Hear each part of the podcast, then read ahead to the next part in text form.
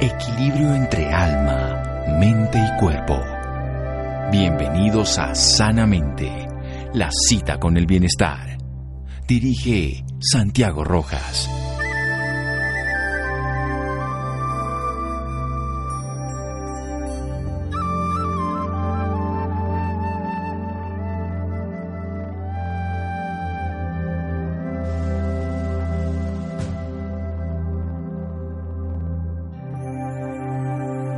Puedes depender de tus ojos cuando tu imaginación está fuera de foco. Charles Darwin. Buenas noches, estamos en Sanamente de Caracol Radio, su programa de salud. Ojo, atención a los ojos. Vamos a hablar de una enfermedad el glaucoma que afecta a muchas de las personas en este país que no sabemos exactamente, muchas de las personas que podemos tener esa enfermedad. Vamos a hablar de una enfermedad compleja que puede tener tratamiento si se diagnostica a tiempo, la variedad aguda y la variedad crónica y también de la catarata, de los tratamientos. A propósito de preguntas que nos hacen nuestros oyentes en las redes sociales. Con una médica egresada de la Universidad Militar Nueva Granada, especialista en oftalmología de la misma universidad en el Hospital Militar Central, superespecialista en glaucoma del Grupo Colombiano de Trabajo en Glaucoma, miembro de la Sociedad Colombiana de Oftalmología, la doctora Magda Gil. Doctora Magda Gil, buenas noches, gracias por acompañarnos en Sanamente Caracol Radio. Doctor Santiago, buenas tardes. Muchas gracias a ustedes por la invitación. Doctora Magda, ¿en qué consiste el glaucoma? Bueno, el, el, glaucoma es una enfermedad, un síndrome muy grande que abarca varias enfermedades. Digamos que hay dos grandes grupos que separan los glaucomas de ángulo abierto de los glaucomas de ángulo estrecho. Los glaucomas de ángulo abierto son los crónicos, eh, más insidiosos, que generalmente se presentan tardíamente en la vida, y los glaucomas de ángulo estrecho sí se pueden presentar antes y eh, su cuadro clínico so, es bien diferente uno de otro. Bien, pero ¿qué ocurre en el glaucoma? ¿Por qué podemos decir que un paciente tiene un glaucoma? ¿Qué ocurre en el ojo? Básicamente se altera el nivel de la presión intraocular del líquido que circula dentro del ojo por diferentes factores y ese aumento de la presión intraocular puede producir un daño del nervio óptico. No si recordamos, el nervio óptico es el que, como el cable que conecta el ojo con el cerebro, si se altera el nervio óptico, se altera el potencial de la visión. Bien, hagamos de una, una división muy rápida entonces, doctora, para que hagamos esta separación de lo que sería una cámara de video, que sería en este caso el ojo que lleva un cable, que lleva la información de la luz, lo que nosotros vemos allá a la parte occipital del cerebro. Pero ¿cómo está dividido el ojo? Bueno, el ojo está dividido en dos segmentos principales, el segmento anterior en donde se encuentran básicamente la córnea el, y el cristalino y el segmento posterior en donde eh, están principalmente la retina y el nervio óptico. Funciona como una cámara de fotos en donde cada estructura debe tener una función específica para que el proceso de la visión sea, eh, se dé en forma satisfactoria. Bien, ¿y qué, cuál es el líquido que se aumenta en este caso del glaucoma? ¿Cuál es el líquido que está en qué parte? ¿En la cámara anterior? ¿En la no, cámara...? ¿Sí? Eh, normalmente el ojo produce un líquido que es el que le da el volumen al ojo y este se llama el humor acuoso que está ubicado en el segmento anterior del ojo. Mientras que en el segmento posterior se encuentra relleno, por así decirlo, el ojo con un gel que tiene una consistencia más gelatinosa que se llama el vítreo. Para el caso del glaucoma, la producción del humor acuoso es permanente. Todos los días el ojo está produciendo humor acuoso por un lado del ojo y por otro lado ese humor acuoso sale. Entonces es un proceso constante y permanente y cuando eh, alguna parte de este proceso se altera, pues se pueden producir cambios a nivel de la presión intraocular. Si se produce más líquido, que no es frecuente, o si sale menos líquido, pues eso va a conllevar a que se aumente la presión intraocular Bien, y vamos. se dé el glaucoma. Bien, perfecto. Entonces el humor acuoso en la parte anterior, en el segmento anterior, por delante del cristalino hasta la córnea, se produce de manera permanente, también sale de manera permanente. Si se obstruye esa salida o se aumenta la producción, lo que es menos frecuente, se produce este aumento de la tensión intraocular, lo que puede llevar al glaucoma. Vamos a hacer un pequeño corte aquí en Sanamente de Caracol Radio con la doctora Magda Gil, hablando sobre el glaucoma. Síganos escuchando por salud. Ya regresamos a Sanamente. Bienestar en Caracol Radio. Seguimos en Sanamente.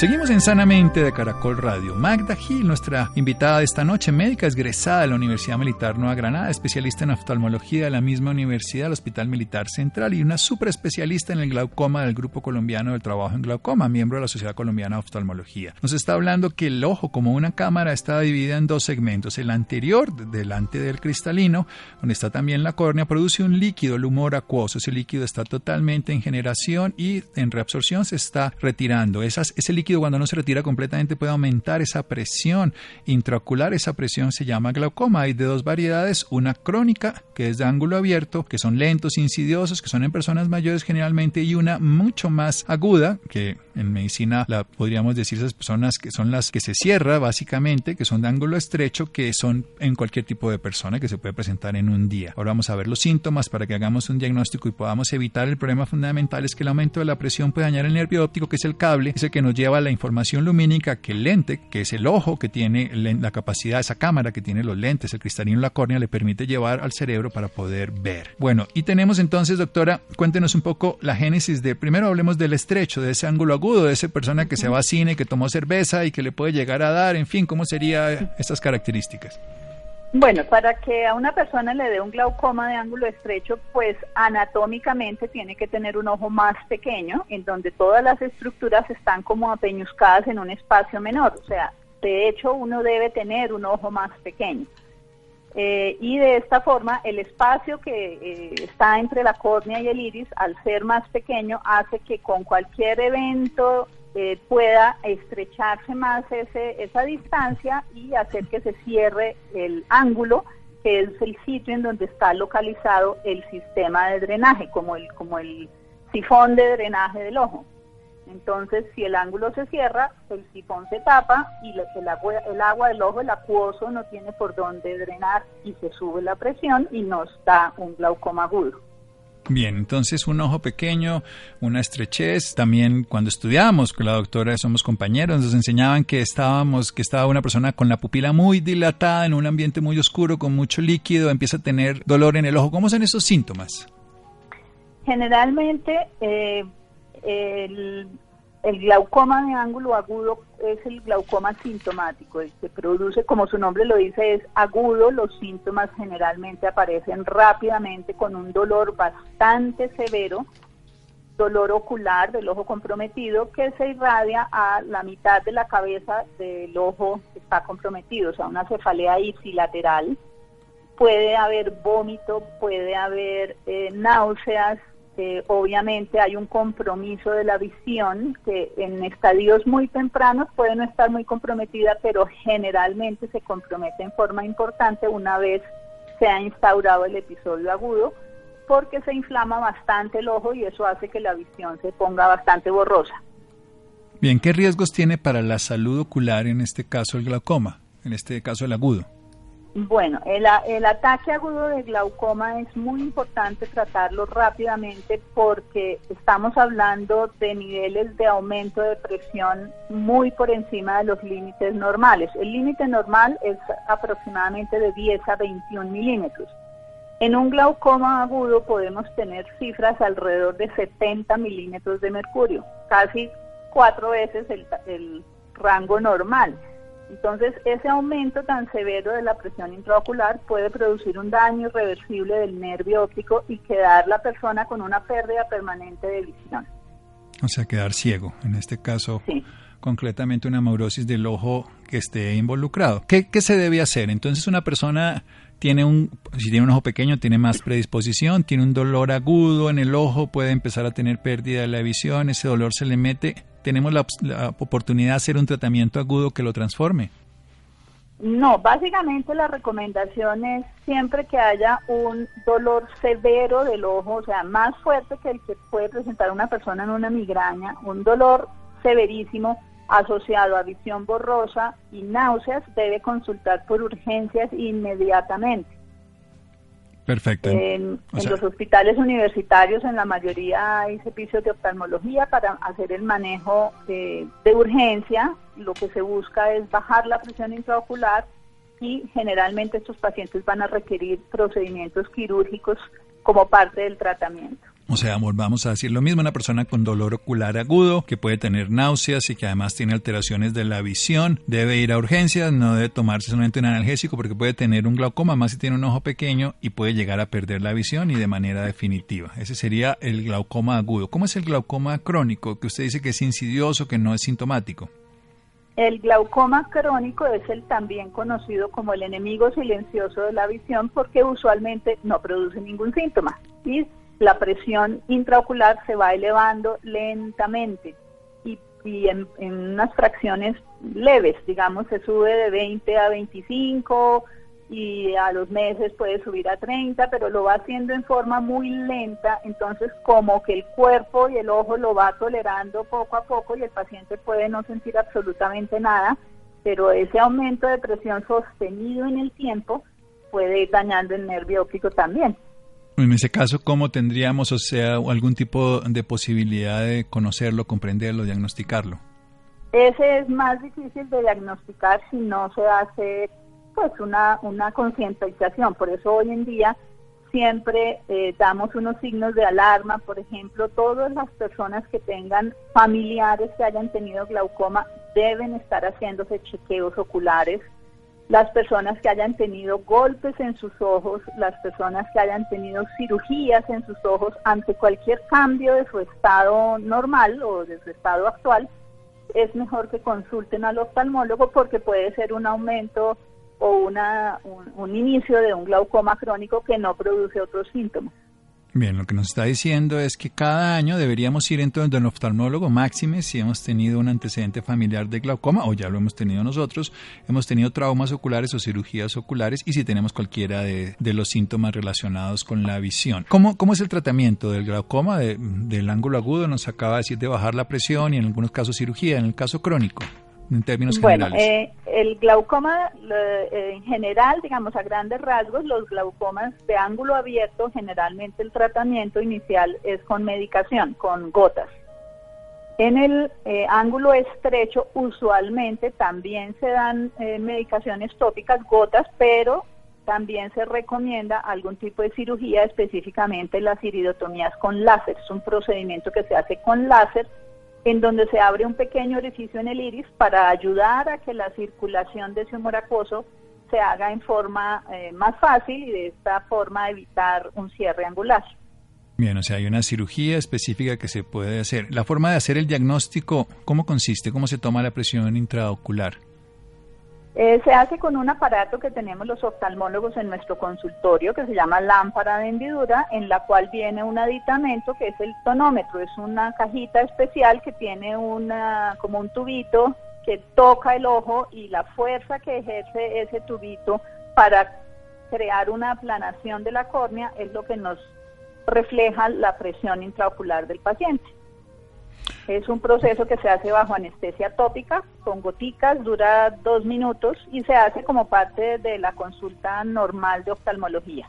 Usted recomienda entonces que cada año deberíamos hacernos, sobre todo en el caso de personas con los antecedentes con golpes o con cirugías, una revisión de la tensión intraocular que se haría con el tonómetro en la lámpara de hendidura todos los años. Vamos. especialmente personas mayores de 40 años deben tener un control anual. Muy bien, eso es importante porque lo que nos está diciendo, al alterar la presión intraocular de la cámara anterior, del segmento anterior, podríamos llevar a tener una alteración de nervio óptico con un daño irreversible. Vamos a hacer otro pequeño corte aquí en Sanamente de Caracol Radio y vamos a hablar de otro tema del ojo, vamos a hablar de las cataratas y de cómo se pueden resolver. Seguimos en un momento en Sanamente de Caracol Radio.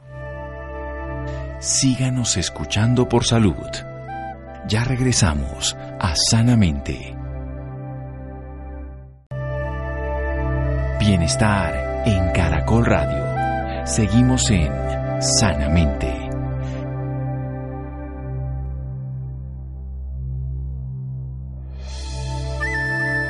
Seguimos en Sanamente de Caracol Radio. Nuestra invitada de hoy, Magda Gil. Ella es médica egresada de la Universidad Militar Nueva Granada, especialista en oftalmología de la misma universidad en el Hospital Militar Central de la Ciudad de Bogotá. Ella es superespecialista en glaucoma del Grupo Colombiano de Trabajo en Glaucoma, miembro de la Sociedad Colombiana de Oftalmología. Estamos hablando de el ojo, de las enfermedades del ojo. Estamos hablando del glaucoma, que es el aumento de la presión intraocular en la cámara anterior, el segmento anterior, desde el cristalino hacia adelante, hacia la córnea. Y cuando ese líquido que se llama el humor se produce de una manera cotidiana, pero cuando se produce en exceso y sobre todo lo más común, cuando no hay la capacidad de que ese líquido sea liberado, ese, continuo flujo de líquido se puede aumentar la presión. Eso va a alterar de manera cuando está estrecho el ángulo se llama agudo, cuando está la manera crónica el ángulo está abierto, pero de ambas maneras, ya sea aguda o crónica, puede deteriorar la función visual y llevar a una ceguera. Se hace tratamiento agudo si usted tiene un dolor ocular agudo, si tiene además un ojo pequeño, si tiene antecedentes familiares de haber tenido glaucoma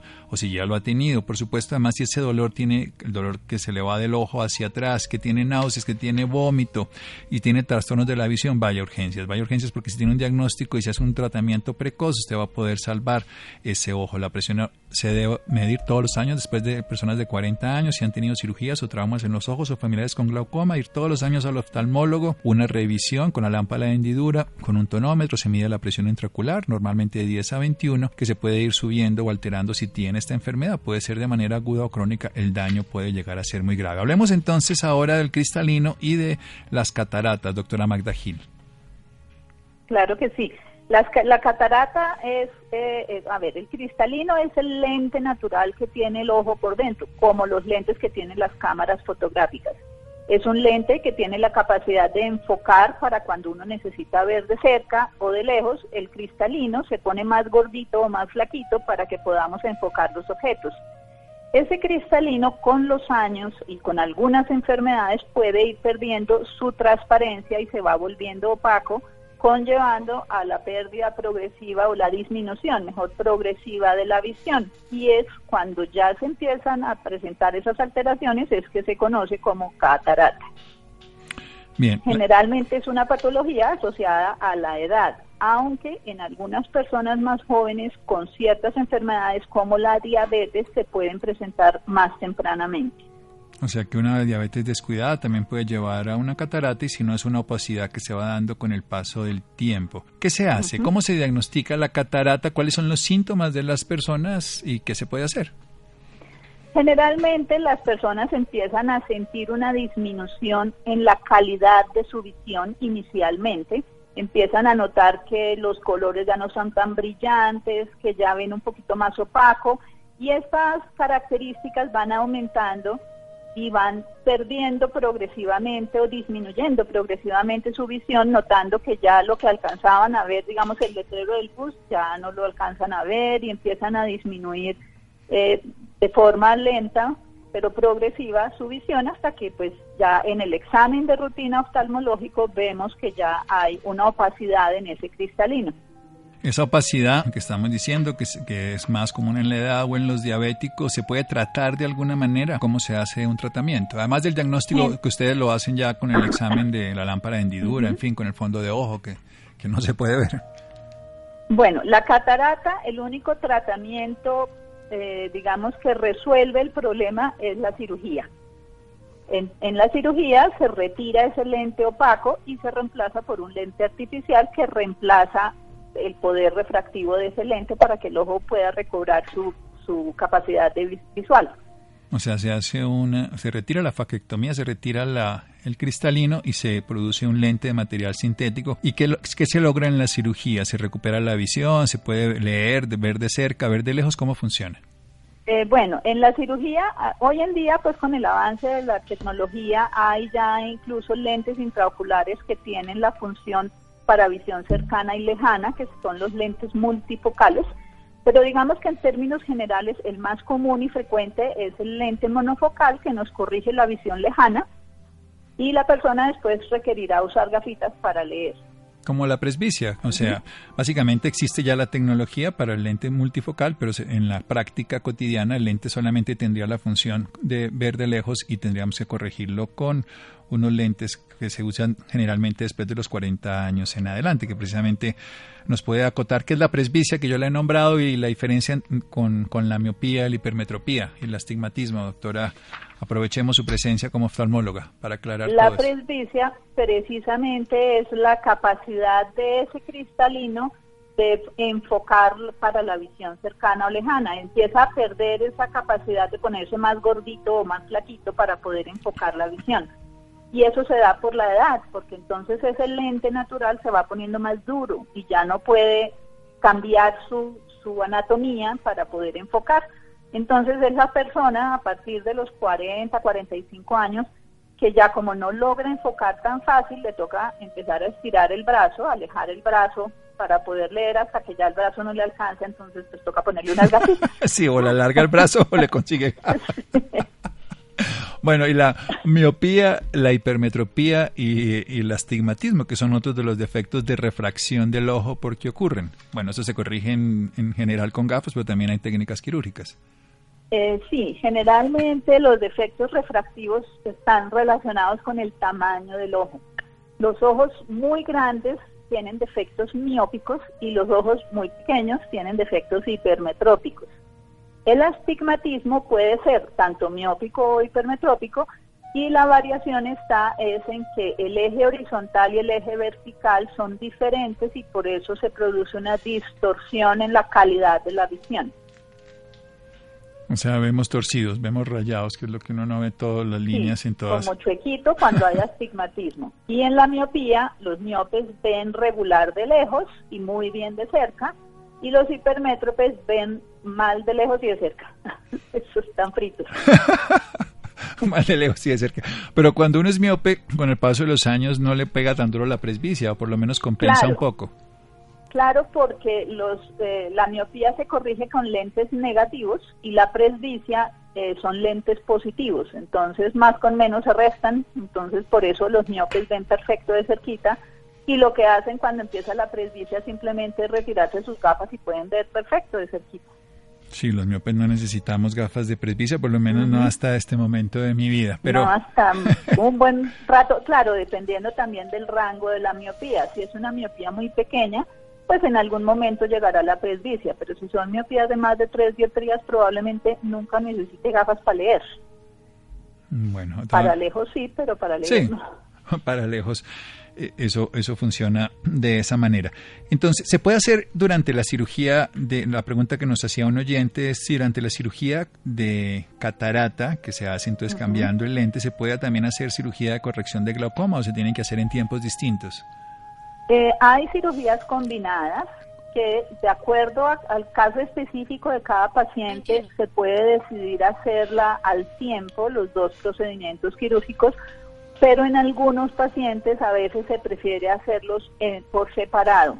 En algunos pacientes puede suceder que solo con operar la catarata el glaucoma pueda volverse a controlar bien y no requiera la cirugía del glaucoma adicional. Entonces, ya en casos muy puntuales, eh, pues obviamente con, con, el paciente y los estudios y los análisis hechos para cada persona se decidirá qué es lo óptimo, pero sí, claro, se pueden hacer procedimientos combinados. Hablemos un poquito de las cirugías de refracción y finalizamos después con el cuidado que debíamos tener para los ojos, precisamente que a veces no le damos la importancia que eh, absolutamente esencial son. ¿Cómo son las cirugías de refracción? Porque ya hay técnicas de refracción muy bien utilizadas y que recuperan la visión en, estos casos de miopía, astigmatismo, hipermetropía y bueno, ya sabemos en el caso de la catarata el cambio de cristalino. Bueno, eh, eh, la técnica que ya viene siendo usada desde hace mucho tiempo con el LASIK, que es un láser especial que produce una ablación de la córnea, para corregir los defectos miópicos y algunos hipermetrópicos dependiendo del sitio de ablación. Ablación es como adelgazar un poquito el tejido corneal para cambiar su refracción. La córnea es una, una, una estructura completamente óptica, entonces cualquier modificación que hagamos en la córnea nos afecta el sistema óptico, como el sistema de lentes. Es como si estuviéramos tallando el lente natural para obtener unos resultados específicos de acuerdo al defecto refractivo. Esa, la SIC generalmente funciona bien para miopías bajas y medias, o sea, máximo 10, 12 dioptrías de miopía. Para miopías mayores ya se ha visto que no logra corregir eh, todo el defecto refractivo, entonces pues muchas veces uno le explica al paciente que someterse a una cirugía eh, para quedar con una miopía de menos 6 dioptrías, pues no tiene chiste, porque igual va a seguir dependiendo de unas gafas y su visión eh, general pues no va a ser óptima. Entonces en esos casos de miopías mucho más eh, elevadas se prefieren ya otros procedimientos quirúrgicos, incluso hoy en día eh, se hace la cirugía que se conoce como facorefractiva, que consiste en quitar el cristalino, ese lente natural que veníamos hablando, y reemplazarlo por un lente artificial, compensando el sistema de lentes del ojo y corrigiendo así la miopía. Vaya todo lo que se ha avanzado y lo que se sigue haciendo para tener una, para recuperar una visión, sobre todo a través de la tecnología moderna, que les dejan una visión, en este caso 2020, que sería la forma de decirlo normal. Bien, doctora, y ya para finalizar, cuéntenos un poquito cómo sería el cuidado. Démosle recomendaciones a las personas que nos escuchan para cuidar bien sus ojos todos los días. Tenemos muchas mañas raras de colocarnos cosas, de ponernos. Cuéntenos usted qué es la que sabe, cómo tendría que ser. Bueno, eh, principalmente tener un buen aseo con los ojos. Es muy frecuente que uno vea a las personas mandarse las manos y meterse los dedos entre los ojos y las manos son, pues siempre están contaminadas. Uno siempre ha cogido el billete o la moneda o el tubo del bus o el asiento y todo eso pues en algún momento puede tener bacterias que si no tenemos la precaución pues nos las podemos meter en el ojo y generarnos infecciones y alergias y problemas oculares. Em, también es importante eh, evitar la exposición a eh, digamos, si una persona monta en moto, pues ponerse una protección para sus ojos porque ese viento a grandes velocidades, además de que le pueden caer cuerpos extraños en el ojo, le puede resecar la superficie ocular y producirle lesiones. Es, eh, las exposiciones prolongadas al sol también uno debe tener unos anteojos con un filtro solar especial para que le proteja los ojos de, la, de los daños que se pueden producir por los rayos ultravioleta. Eh, cuando se están bronceando siempre deben tener unas gafitas de sol para protegerse los ojos. En los niños pues es muy importante llevarlos desde pequeños a su valoración porque muchas veces eh, los defectos refractivos si no son detectados tempranamente pueden llevar a que el ojo, el proceso visual no se desarrolle apropiadamente y entonces los niños pueden crecer con ojos perezosos, que ya después, aunque se les pongan las gafitas, pues no van a tener una buena visión. Sí, ¿desde qué edad nosotros deberíamos hacerle? O sea, ¿se puede hacer en un recién nacido exámenes como potenciales evocados y después en los niños para evitar esto de las pérdidas por ojo perezoso, las pérdidas de visión? Eh, generalmente los defectos refractivos no hay necesidad de hacerlos desde el nacimiento, digamos, a menos que haya alguna enfermedad o alguna patología sistémica que sugiera que el, el, niño pueda tener un proceso de detención visual. Por ejemplo, que tenga unas cataratas, que se le haya detectado una rubeola congénita, un síndrome de Torch todas esas cosas en el, en el bebé pueden, pueden producir una lesión ocular, entonces ahí sí es mandatorio desde recién nacidos hacerles el examen, que en el examen se encuentre una sospecha de glaucoma congénito, entonces también hay que hacerle un examen, pero digamos que si el recién nacido tiene un examen normal en general, pues el primer examen puede estarse haciendo al año o, o a los dos años, un examen como de tamizaje y después cuando entran a edad escolar es muy importante que el niño pues tenga su valoración para saber si requiere o no el uso de anteojos, porque tenemos que recordar que así como el niño crece en estatura y en tamaño, los ojos también crecen y ese crecimiento de los globos oculares es, lo que puede conllevar a que aparezcan después los defectos refractivos. Nos ha hecho una explicación completísima, una clase maravillosa del cuidado de los ojos. Hemos comprendido lo del tema del glaucoma, que es su especialidad, de todos los temas refractivos. Y ahora le quiero preguntar, ¿dónde la podemos ubicar? Alguien que tenga interés particular en los servicios profesionales. Recordemos que la doctora Magda Gil es médica de la Universidad Militar Nueva Granada, especialista en oftalmología de la misma universidad, en el Hospital Militar Central, y súper especialista en el tema de glaucoma, del Grupo Colombiano de Trabajo en Glaucoma, y es miembro de la Sociedad Colombiana de Oftalmología. Los datos, doctora Magda Gil, ¿dónde la podríamos contratar eh, y contactar. Bueno, muchas gracias. Mi consultorio está ubicado en la carrera 14, número 9895, consultorio 403. ¿Y un teléfono? Y los teléfonos para citas son 610-8652 y 610-8352. Muchísimas gracias, doctora Magda Gil, 610-8352, 610-8652, carrera 149895, consultorio 403 en la ciudad de Bogotá. Descanse, doctora Magda, y muchísimas gracias. Muy, muy amables a ustedes. Buenas tardes. Síganos escuchando por salud. Ya regresamos a Sanamente. Bienestar en Caracol Radio. Seguimos en Sanamente.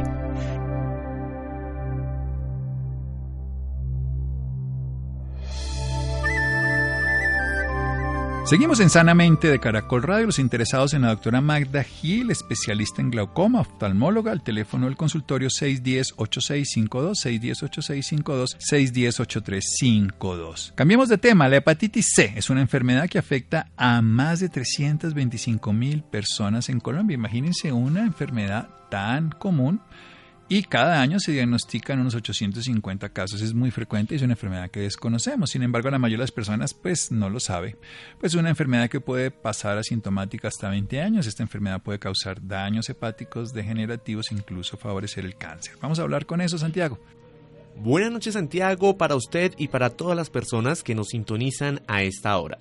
El próximo 28 de julio se celebra el Día Mundial contra la Hepatitis y para conmemorar esta fecha, asociados de pacientes, comunidad médica y actores de la industria se unen para lanzar la campaña Que no se esconda de ti, una iniciativa visionaria que busca elevar conciencia sobre la hepatitis C como una enfermedad que hoy tiene cura en Colombia, a través del diagnóstico y el tratamiento oportuno entre las poblaciones en riesgo. Para hablarnos más sobre el tema, esta noche nos acompaña el doctor Luis Espinosa, director médico senior de Salud Pública y Asuntos Médicos, médico especialista en VIH radicado en la ciudad de Miami, Estados Unidos. Estudió medicina en la Universidad Nacional Federico Villarreal en Lima, Perú. Buenas noches y bienvenido a Sanamente. Buenas noches, ¿cómo está? Muy bien, eh, para empezar quisiéramos que nos contara qué es la hepatitis C. Bueno, la hepatitis C es una enfermedad viral que afecta el hígado y es una enfermedad que se ha reconocido en los últimos 20, 25 años como la causa más común de enfermedad hepática. Ok, perfecto. ¿Qué causa la hepatitis C? Bueno, la hepatitis C, como le explicaba, es un virus que eh, lamentablemente en las personas que se infectan, en la gran mayoría de los casos, se vuelve una infección crónica. El cuerpo usualmente no tiene la habilidad de, de protegerse o de curarse de la enfermedad, sino un 20%, y el 80% de las personas que se infectan con el virus de la hepatitis C van a desarrollar una enfermedad crónica y que después va a tener otras complicaciones, ¿no? Más adelante. ¿Qué síntomas nos ponen en alerta de tener esta enfermedad? En la etapa inicial o cuando una persona recién se infecta puede haber cambio de coloración de la piel, la piel se puede poner de color amarillo, igual que las mucosas de los ojos, puede haber cansancio, fiebre, náusea, vómito, eh, diarrea y esto se supera eh, después de aproximadamente una semana o diez días. Sin embargo, la infección se ha quedado ya en forma crónica dentro del organismo de la persona. Entonces, y esto es lo que eh, lamentablemente lleva a consecuencias más eh, desagradables más adelante, ¿no? Como es la fibrosis del hígado. ¿Se puede prevenir la hepatitis? Eh, actualmente sí, como le decía, desde los años 92, 94, cuando se descubre la hepatitis C, se descubre también que el modo de transmisión más común era el, la transfusión de sangre eh, las personas que recibían transfusiones de sangre eh, antes de esa época eh, se desarrollaban el cuadro de hepatitis porque no, no teníamos conocimiento de la hepatitis C y tampoco teníamos pruebas razonables a ese momento de prevenirla. Desde esa época las transfusiones son mucho más seguras, es muy poco el riesgo de una persona que se infecte de hepatitis C a raíz de una transfusión, sin embargo, todavía se puede infectar, eh, ya sea que comparta eh, jeringas con otras personas o que se haga procedimientos dentales o tatuajes en lugares que no están ah, siguiendo las normas de salud adecuadas. Inclusive las personas que tienen eh, relaciones sexuales sin protección con otras personas que puedan tener hepatitis C se pueden infectar a través de esa manera. ¿Qué puede pasar de no detectarla a tiempo? Como le decía, la enfermedad de la hepatitis C es crónica, entonces eh, puede una persona no tener ningún síntoma a pesar de haberse infectado, digamos, hace 10, 15 o 20 años, pero durante este tiempo el hígado se va destruyendo. Cuando no se trata esto o no se ha curado, el hígado se pone fibrótico, el, se viene a pasar la etapa en que se llama cirrosis y estas personas empiezan a tener descompensaciones, empiezan a tener problemas de salud, pueden inclusive progresar a tener una falla hepática donde el hígado deja de funcionar y también pueden desarrollar cáncer de hígado, ¿no? que es una enfermedad bien muy muy difícil de tratar. ¿Cuál es la edad donde se desarrolla la hepatitis? Bueno, usualmente las personas cuando se empiezan a exponer a relaciones sexuales o sin protección o se empiezan a desarrollar tatuajes, eh, empiezan a tener algún tipo de cirugías, es cuando pueden haberse expuesto al virus de la hepatitis C. Una de las ah, de los puntos que se hace es que todas las personas mayores de 50 años deberían hacerse la prueba de la hepatitis C porque son las personas que antes de los años 90 pueden haber tenido algún procedimiento quirúrgico o, alguna transfusión o pueden haber recibido alguna inyección donde no se reunían los oh, eh, cuidados de salud adecuados para este momento, ¿no? ¿Cuáles son los tratamientos que reciben los pacientes que padecen esta enfermedad? Bueno, y esa es una de las ventajas que hay, por decirlo, en esta época. Eh, anteriormente, cuando recién se descubrió la hepatitis C, los tratamientos que había duraban un año, eran en base de inyecciones y se curaba entre el 10 al 20% de las personas. Actualmente existen medicinas por lo que una persona puede tomar una sola vez al día por 12 semanas un tratamiento y curarse en más del 95% de los casos. Perfecto, doctor. ¿Qué consejo le puede dar a los oyentes sobre este tema?